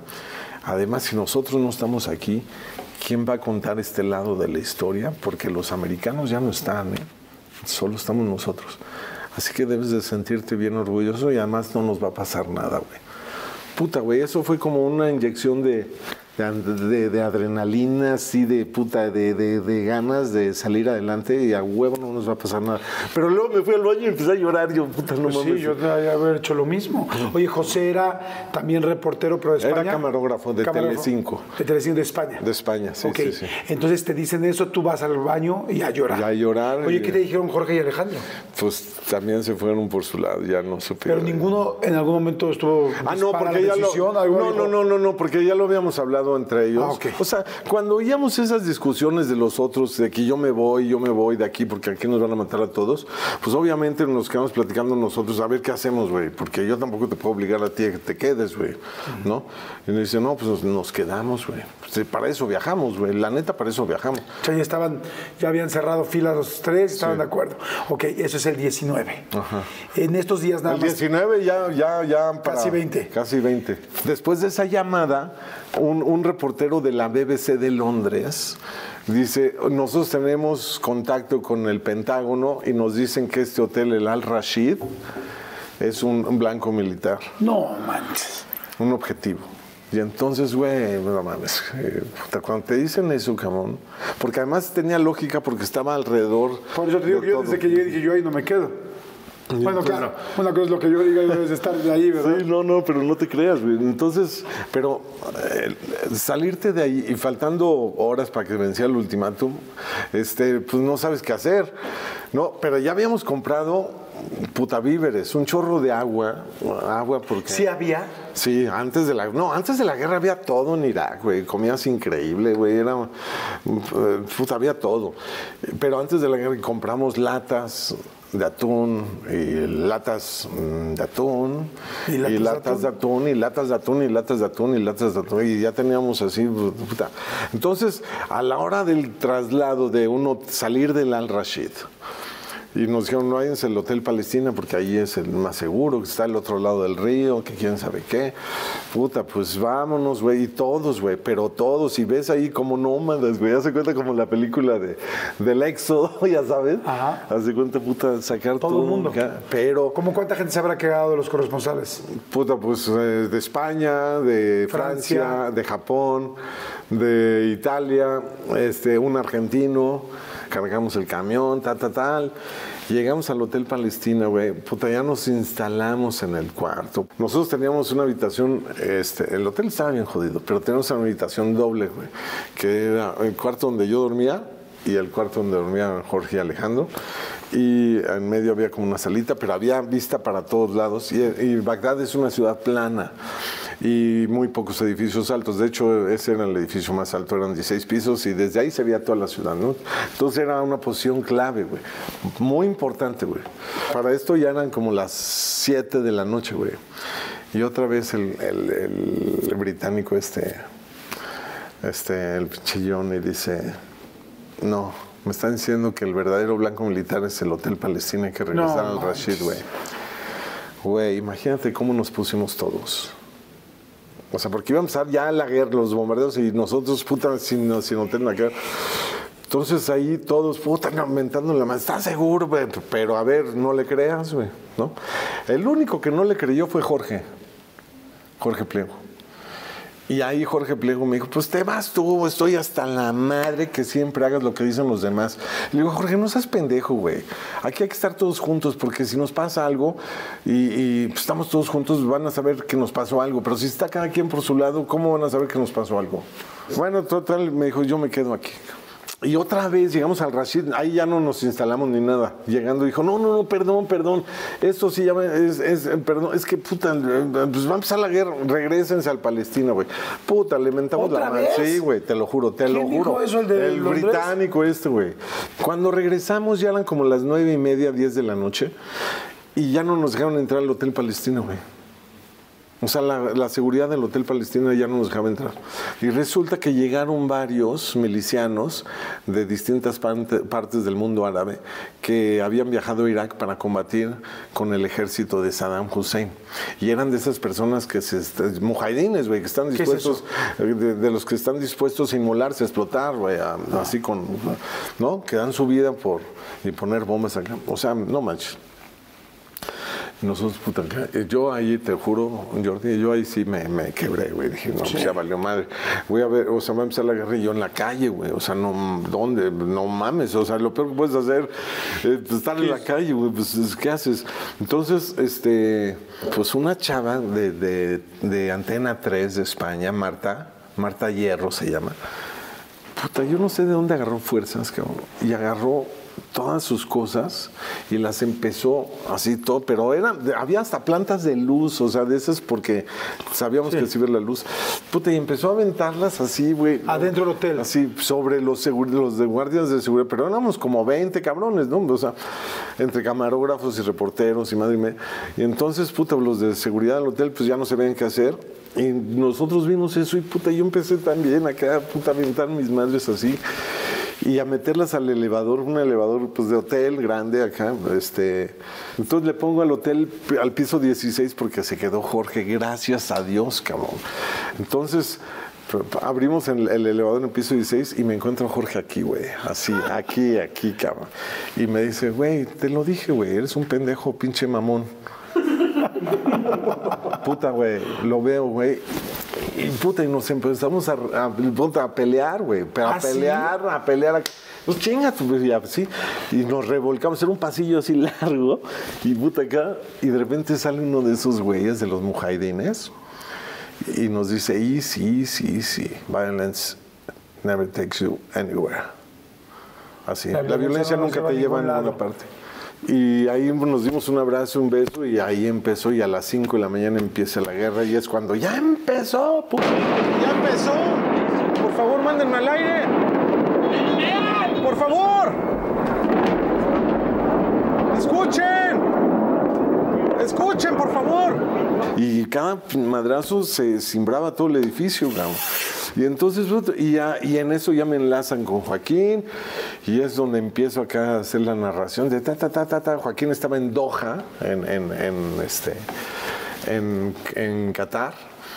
Yo veía, por ejemplo, a los españoles o a los, este, los demás, no, en este momento estaba cayendo una bomba, este, y mi narración fue, puta, como me salió, ¿no? Entonces yo empezaba, oh, ¡órale! ¡órale! Y luego decía, Joaquín, ese estuvo fuerte, Joaquín. Joaquín, ese, ese estuvo fuerte, ese ha sido el más fuerte que hemos escuchado. Tú lo, tú lo escuchas allá en la televisión, aquí lo escuchamos en vivo y en directo. Y puta, los españoles se me quedan viendo así, güey. Puta, así como que diciendo qué pedo con este güey. Pero puta, pues, güey, pues estaba Sí, la cabrón. adrenalina güey. y todo. Ellos ya, ya habían estado en guerra, yo no, cabrón. Y él no, y sí, pues sí hay que decir las cosas tal cual Claro, como no, no, son. además, al final nosotros somos otro país, somos distintos, somos así, o sea, estabas transmitiendo la emoción de lo que estaba pasando. Pero yo, por ejemplo, yo vi esa transmisión y a mí se me hizo realista, fuerte, al mismo tiempo documentada, ibas diciendo también lo que estaba pasando, decías, es del otro lado del río, si, si. Sí, sí, río sí. están cayendo constantemente, cada cuánto tiempo, no paran las oleadas, y luego Joaquín me preguntaba y yo trataba de responder porque tampoco había mucha información de ese momento, Claro. de qué es lo que estaba pasando. Pero al día siguiente que ves el desmadre que provocaron, puta, dices, pinche guerra de mierda, cabrón. Tanta gente inocente, tanta gente. Yo tuve la oportunidad, Jordi, de estar allí, porque yo lo busqué. Pero esa gente no, no, no, ni lo pidió, ni lo buscó. Y es gente que mucha de ella ya no está, desgraciadamente ya no está. ¿Sabes cuánta gente ha muerto a raíz de ese conflicto? Eso ya tiene 18, no, casi 19 años. Y están peor que hace 19 años. Lo, lo que yo entiendo, alcanzo a entender ahorita es, me quedé tranquilo después de tantos años buscando hacer algo, pudiendo informar, sentirme que estoy haciendo una ayuda, que yo personalmente me estoy sacando la espina de, pues, de, mi, de mi curva de aprendizaje y hoy lo puedo hacer, lo puedo hacer bien. Si estamos vivos, nos dormimos, me un rato, pero al otro día que salgo, veo que lo que estoy reportando no elimina, o sea, que el buen trabajo que hicimos no elimina todas las muertes y el sufrimiento Sí, que no, estoy nada, ¿Y nada. cómo es ese siguiente al otro día que sales y Horrible. ¿Qué veías? Un olor a- olor a muerte, mucha tristeza y que la vida de las personas pues ya no iba a ser la misma nunca jamás. ¿Te tocó estar transmitiendo, no adentro de un cuarto, sino afuera y sentir Sí. el bombazo? Sí. ¿Qué se siente? Horrible. Y fue un día, además fue un día, ese fue de día, ese no fue de noche. Íbamos camino a un mercado donde nos habían dicho que había caído una bomba, cabrón. Y entonces íbamos, queríamos ir al mercado y en eso empiezan a sonar las alarmas, las sirenas otra vez. Ah, y, y había un tráfico, ahí sí había un tráfico bien cañón, pero cañón. Y al lado de nosotros había un coche, un cochecito chiquito, donde iba una familia, eh, dos niñitas y el papá y la mamá. Güey, nada más de ver la cara de la mamá abrazando a la, a la niñita, porque, puta, un temor, porque no sabes dónde va a caer la bomba. Claro. Sí, es que es como un ajedrez, o sea, es, tú estás aquí y nunca sabes en Sí, qué momento va a sí, caer. en- o sea, en, puta, ¿en dónde, güey? Pues es- ¿Cuántos días dices que fueron de bombardeo? 28. O sea, a partir de ese día, los 28. El último día, el último día de bombardeos, así bombardeos, bombardeos de todas las noches oleadas, así, pero no oleadas de cuatro, cinco, seis horas acá. pum, pum, pum. El último día fue cuando mataron a José Couso, que fue el 8 de abril, A, a su, a tu amigo. a mi amigo. ¿Cómo? Sí, lo mataron. ¿Cómo fue? Porque ese día llegaron a Bagdad ya los soldados americanos. O sea, antes, los 28 días anteriores, veías aviones y, y misiles, y, pero no veías soldados americanos. ¿no? O sea, pues eran puros bombardeos, tal, tal. tal. Este, el 8 de, de abril eh, fue el primer día que vimos ya A un soldado soldados y tanques estadounidenses en Bagdad, en Bagdad, en la calle. ¿Cómo es un día antes de que lo mataran, güey? Este, ya Pero habían llegado... más a la gente Couso es tu compañero español que te animó y dijo, no nos va a pasar Sí, nada, vamos a estar todo es bien importante eso. Este, y un día antes que lo mataran, ya habían llegado, como te digo, los tanques y las- los eh, soldados a Bagdad. Resulta que, que un día antes de que lo mataran, nosotros después de cada bombardeo, pues siempre nos sentábamos a, a- platicar cómo habíamos vivido pues ese, ese tema, ¿no? Y, y, pues, ¿para qué te digo que no? Pues, o sea, pues, había, trago, güey, la neta, porque, güey, lo necesitas, cabrón, no mames. Pero esa, esa, esa noche, bueno, esa madrugada ya, José Couso estaba así, güey, así, así, ¿no? Y entonces yo me le acerco y le digo, oye, ¿qué te pasa, José? ¿Qué, qué tienes? Y me dice, no, nada, nada, nada, nada, es que acabo de hablar con, con mi familia y este, mi hijo, el más pequeño de los dos, que tenía la edad de mi hijo, de hecho, eh, en aquella época, este, está muy enojado conmigo. ¿Por qué, José? Que es que no soporta tanto tiempo de mi ausencia. Este, y luego él se queda callado y se responde a sí mismo y dice, pero algún día va a estar muy orgulloso de lo que está haciendo su papá. Y al día siguiente, cabrón, pinche tanque gringo, estaba del otro lado del río, ahí en el periférico, haz de cuenta, en el otro lado del río, mm, ap- apunta hacia nosotros, hacia el Hotel Palestina, hacia nosotros, y dispara, güey. En ese momento, yo estaba en una salita, porque ya ves que mi cuarto era un cuarto ahí, otro cuarto acá y una salita, y ahí estábamos todos, ¿no? Y Jorge y... y Couso. Couso, Couso estaba en el piso 14, Jorge estaba en el piso, en mi piso, en el 16, y Taras en el 15. Y estaban grabando los tanques, porque es la primera vez que veíamos tanques gringos, o sea, de, los- de todos los días que íbamos ahí, puta, no manches, sea, sin grabar ahí. Estaba afuera con su cámara. Sí, en el balcón, en el balcón de- del cuarto. En el balcón estaban los tres. Y entonces este, a Jorge este, se salva porque se le acabó la cinta del cassette. Este, entonces metió al cuarto donde estábamos nosotros por una cinta para cambiar la cinta y dejarla en la cámara y en ese momento ¡pum! güey! Pero un, pero, pero un, un, tronido, que- como el que nunca habíamos, o sea, nos dejó, nos tiró todos al piso, güey. Las, las madres del aire acondicionado se cayeron. El agua del excusado, güey, que, que asquerosa. así, puta. Este, y todos al piso y siguieron el cuarto de humo, de blanco, así de polvo, acá en la mano. Entonces Jorge se levanta y corre hacia el balcón y ve que el balcón está hecho mierda y que la cámara está en llamas. Entonces ahí grita, le pegaron al hotel. Y en ese momento todos los que estábamos ahí, que éramos como 10, 15, no me acuerdo, puta, todos, puta, ta, ta, ta, ta, ta, ya, ya no había luz en, el hotel, entonces para- para- por las escaleras de seis pisos, ta, ta, ta. Y cuando llegamos al piso 14, puta, me encuentra un compañero Fernando Peregrini de la RAI italiana con todo el pantalón ensangrentado y gritando, Couso, Couso está herido, ¿no? Pero estábamos tan, yo estaba tan asustado y todos estábamos tan asustados que puta, seguimos corriendo hasta abajo, tropezándonos unos a los otros, así como manada, tal, tal, tal, hasta llegar a la planta baja y al jardín, cabrón. Y ya que llegamos al jardín, puta, apanicados, cabrón. Este, eh, couso, couso. Entonces ya regresan unos. Yo me quedé en el jardín, güey, la neta, yo te lo juro, yo, yo, yo estaba muerto de miedo, cabrón. Regresan unos por Couso y se lo bajan en un colchón de, de su misma habitación, güey. Puta, y nunca perdió el conocimiento, cabrón. Cuando lo bajan y yo lo veo, le digo, Cousito, Cousito, Cousito, ¿qué tienes? Ya esta parte no la tenía, que se le veía así toda esta parte horrible. Esta parte de aquí también acá, veían los huesos y el fémur lo tenía como por acá, güey, así, o sea, se le, así. Se le salió. Ajá, pero, pero horrible, güey. Pero no perdió el conocimiento. Entonces él decía, no, no me graben, no me graben, no quiero que me vean mis hijos, güey. Así, güey. Entonces, y entonces, puta, no, no me graben, no me graben, no me graben, puta. Y entonces, del colchón, puta, iba pasando un coche y Jorge Pliego, mis respetos, ahí es en ese momento, puta, le rompe la ventana al, al, Coche. al cochecito y le dice, detente, cabrón. Y para meter a José, al coche y llevarlo a un hospital.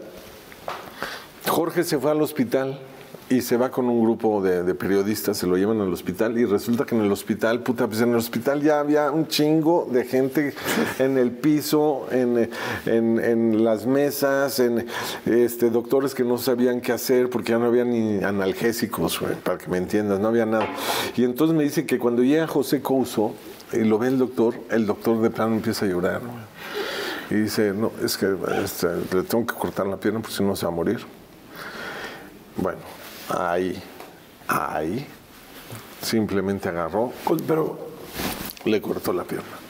¿con anestesia? Nada, así como te lo estoy diciendo, en una mesa, güey. Porque la tenía hecha pedazos y estaba desangrándose muy cañón. Entonces, le cortan la pierna y en eso José pega un grito en el cielo así. ¡ah! Eso me- es lo que me cuenta a mí la gente que estuve. ¡Ah! Y pierde el conocimiento y a los 20 minutos se murió. De una embolia. Una embolia se le fue y al, al corazón y se murió. No, man. Entonces, puta, fue un momento tristísimo, güey. O sea, y fue la llamada esa de Joaquín López Dóriga cuando narra y puta que estuvo, ¿no? Jorge estaba Tú estabas hablando por teléfono con él, ¿no? O, Sí, con era Joaquín. video. No, era teléfono, era por teléfono. ¿Cómo estuvo? Pues este, pues hablé para reportar lo que había pasado, puta, porque obviamente la vuelta le dio, digo, la nota le dio la vuelta al mundo acá y, y entonces le digo, no, pues Joaquín, y le platiqué paso a paso lo, que pasó y todo esto. Duró como cuarenta y tantos minutos esa llamada. Cuando me pregunta, ¿cómo están tus compañeros? ¿Cómo está Jorge? ¿Cómo está Alejandro? Puta, que los tenía ahí enfrente, güey, no mames. Ahí empecé a llorar a lo cabrón, güey Al aire. al aire, pero entonces yo me separé el teléfono porque no quería que me... Sí, si ya me habían cagado porque me había reído, güey, ahora me van a cagar porque lloré, pues no manches. Entonces me, me separé el teléfono así, y, pero esas veces que, güey, que te duele aquí bien cabrón, así. Sí, que no puedes parar. No puedes parar el reflejo. Ajá, Y entonces este, dices, este, pues, y ya regreso y le digo, pues, físicamente estamos bien, Joaquín, físicamente estamos bien, y le cuelgo, cabrón, porque, güey, pues dije, no manches, le cuelgo así. Yo no vi la imagen de Joaquín, pero ya después la vi y puta, él también lloró, cabrón. O sea, él en el estudio, él también lloró. ¿Cómo se encuentra Jorge Pliego? ¿Cómo se encuentra Alejandro Valerio? Bien, bien.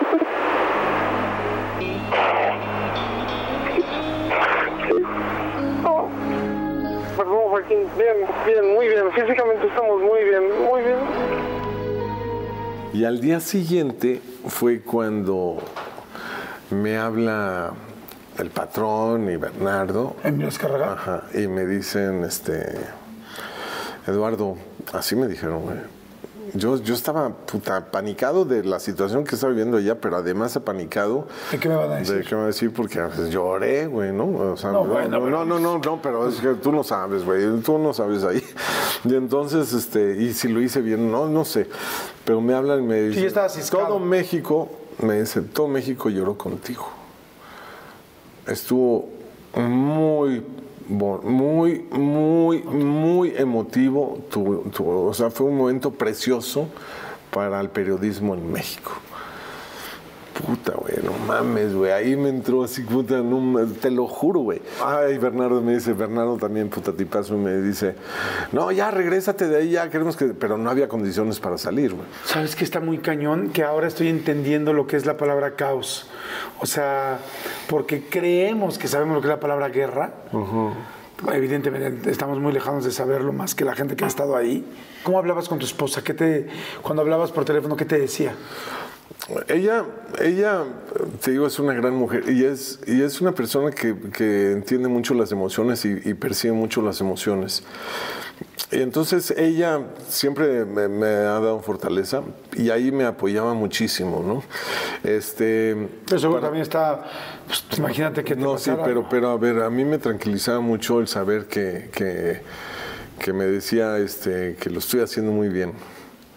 Fue, Eso era lo que te...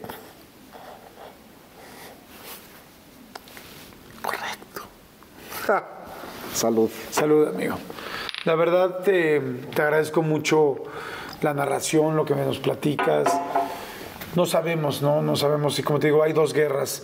Aquí la guerra para que llegaras a estar ahí, todo lo que hiciste para poder llegar a estar reportando lo que querías, el valor de decir aquí me quedo y, el, y, esos cuatro meses de estar siendo corresponsal. Digo, no por algo tienen los premios que te dieron, el reconocimiento de tanta gente, el amor de todos nosotros, pero gracias a Dios lo más importante, el haber podido regresar con tu familia, con tu esposa y con tus hijos. Sí, la neta sí. Pero te digo una cosa, Jordi, y es algo que, puta, tú tienes bien claro, güey. Que tú no eres nadie sin el equipo que tienes. Y tú tienes que saber hacer equipo, ¿no? Porque de ellos dependes y ellos dependen de ti. Entonces, pues sí, yo me pongo a pensar en mis compañeros, en- no nada más los que fueron conmigo, sino los de aquí, porque también aquí también fue todo un- una estructura muy importante que encabezaron ahí muchísimas personas y se logró, pero pero lo más pero logré ser corresponsal de guerra, Jordi, y eso eso no tiene precio porque era mi sueño, ¿sí me entiendes? tu sueño y al final un acto de información y de profesionalismo y sobre todo de vocación que le dio a la empresa más importante de habla hispana, como tú la vendiste en un principio, la persona o el equipo con el que eras, porque no eras, como dices tú, solo tú, más importante para podernos traer lo que inclusive muchísimos otros países no se quedaron a hacerlo. Así es que yo te felicito, amigo. Te felicito, me doy gracias a Dios que estás aquí. Siento mucho por todas las vidas que se pierden en cada guerra, pero el que hayas hecho lo que hiciste, saliendo adelante de cada una, de momentos difíciles, de momentos donde puedes haberte sentido deprimido, triste porque te equivocaste, pero hay una cosa que es muy importante, dicen que los verdaderos héroes no son los que tienen miedo, los verdaderos héroes son los que saben enfrentar el miedo. Y mucha gente se fue, y mucha gente no estuvo ahí. Y el primer miedo fue quizá decir, me equivoqué, me reí enfrente de una cámara, no fue mi intención, pero al final me pasó esto y hoy hasta mi familia me dijo al otro día qué pasó y me tengo que llegar a poner en posición fetal en mi cuarto porque no solamente no lo logré hacer, sino que lo hice mal. Pero cada una de esas cosas te dio la fuerza para estar ahí. Agradezco mucho también que tanto Jorge como Alejandro pudieron regresar con vida, que tus hijos tienen la oportunidad hoy de poderte ver. Sé que tu hija quiere ser periodista. ¿Te ha dicho que quiere ir a la guerra? Sí. No. ¿Y qué le dices? que no le voy a dejar.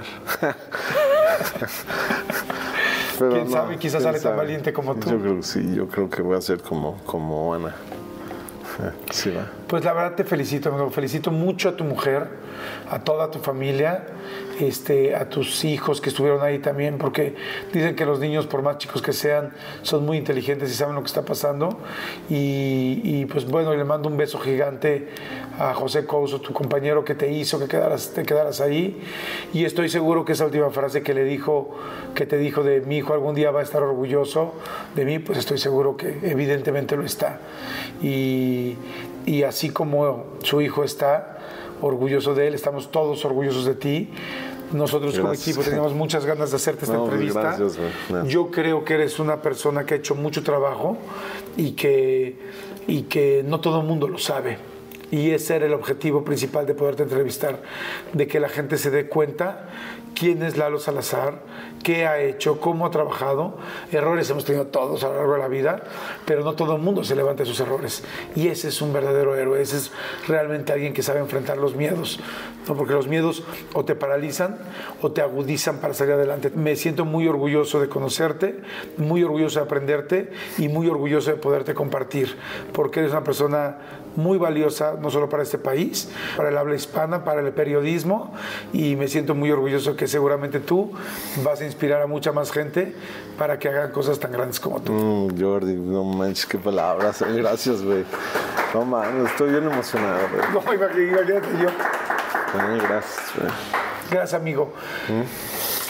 Te quiero, cabrón. Yo también te quiero mucho, muchas gracias. Gracias a todos ustedes, gracias por ver el canal, gracias por estar pendientes, gracias por suscribirse. Ojalá que se puedan suscribir, esa es la forma en la que más nos pueden ayudar. Es gratis, es siempre el suscribirse y activar la campana. Siempre les vamos a avisar cuando tenemos una nueva entrevista. Y gracias, Lalo. Y gracias por comentarnos también toda la gente que ustedes crean como Lalo, que es una persona que tiene una gran historia que contar. Eh, díganos porque hay gente que son héroes, en este caso no anónimos porque tú eres un héroe nacional e internacional, pero que no todo el mundo conoce su historia. Así es que gracias por regalarme tu tiempo. No, gracias. ¿Eh? Gracias, amigo. Te quiero. Gracias. Igualmente. Y yo. Gracias, amigo. Te quiero. Gracias, amigo. y Felicidades.